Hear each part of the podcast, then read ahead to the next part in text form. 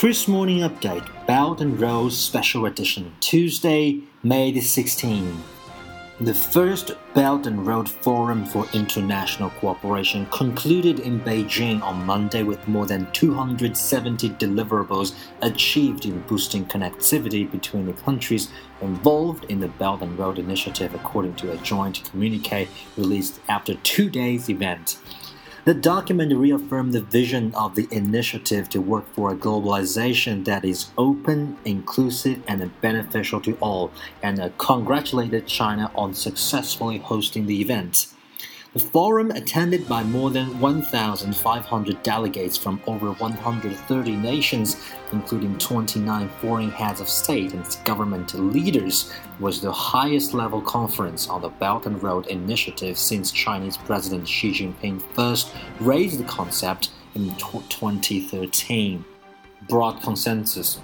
We have reached broad consensus and adopted a joint communique President Xi Jinping at a press conference after the Leaders' Roundtable Summit on Monday afternoon, adding that the leaders agreed to set up a stable and sustainable financial support system with risks controllable for the Belt and Road development. They also agreed on broader channels, innovative methods, and lower financing costs, Xi said. Participants of this initiative will champion the Silk Road spirit and stay committed to win win cooperation. Meanwhile, China will not pursue any political agenda or make exclusive arrangements, he stressed. We will support green and low carbon development, the Chinese president said. He announced China had already signed Belt and Road cooperation agreements with 68 countries and international organizations that the country would hold its second forum on international cooperation within under the Belt and Road framework in 2019. Xi expressed his confidence in the initiative's future and called it a long-term undertaking. At a separate press conference in Beijing, the Russian President Vladimir Putin said China's Belt and Road Initiative was timely as the international community faced growing instability. Major deliverables.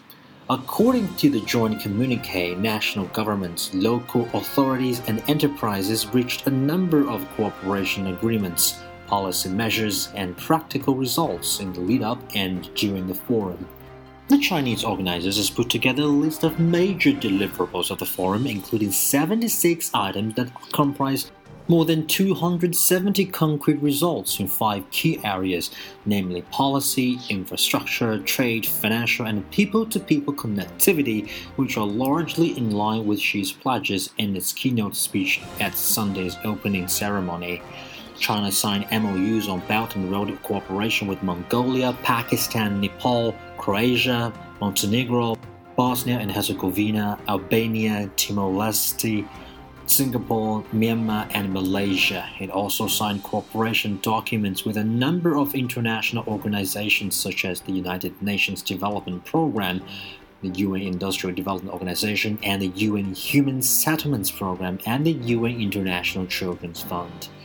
During the forum, the Chinese government also inked economic and trade cooperation agreements with 30 countries such as Vietnam, Pakistan, Sri Lanka, and the Philippines, Indonesia, Uzbekistan, and Belarus. The list would also highlight China's promises to scale up financing support for the initiative, including expanding the Silk Road Fund by 100 billion yuan, about 14.5 billion US dollars, encouraging financial institutions to conduct overseas fund business in RMB with an estimated amount of about 300 billion yuan or equivalent to 43.5 billion US dollars and providing replenishments of 1 billion US dollars to the South South Cooperation Assistance Fund. The Asian Financial Cooperation Association has been officially established, the document said northeastern region of China and the far east of Russia will get more support in expanding their cooperation as the National Development and Reform Commission of China plans to set up a China-Russia Regional Cooperation Development Investment Fund with a total scale of 100 billion yuan and an initial scale of 10 billion yuan according to the joint communique.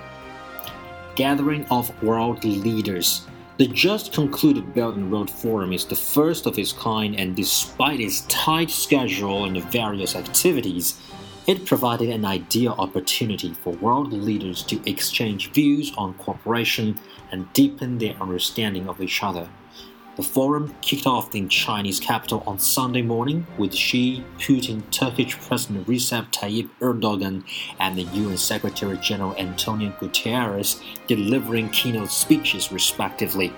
Also on Sunday, Chinese Vice Premier Zhang Gaoli, Chilean President Michelle Bachelet, and World Bank President Jim Yong Kim and IMF Managing Director Christine Lagarde addressed the high level plenary meeting of the forum, which was followed by a banquet and a special gala with the theme of Millennial Road.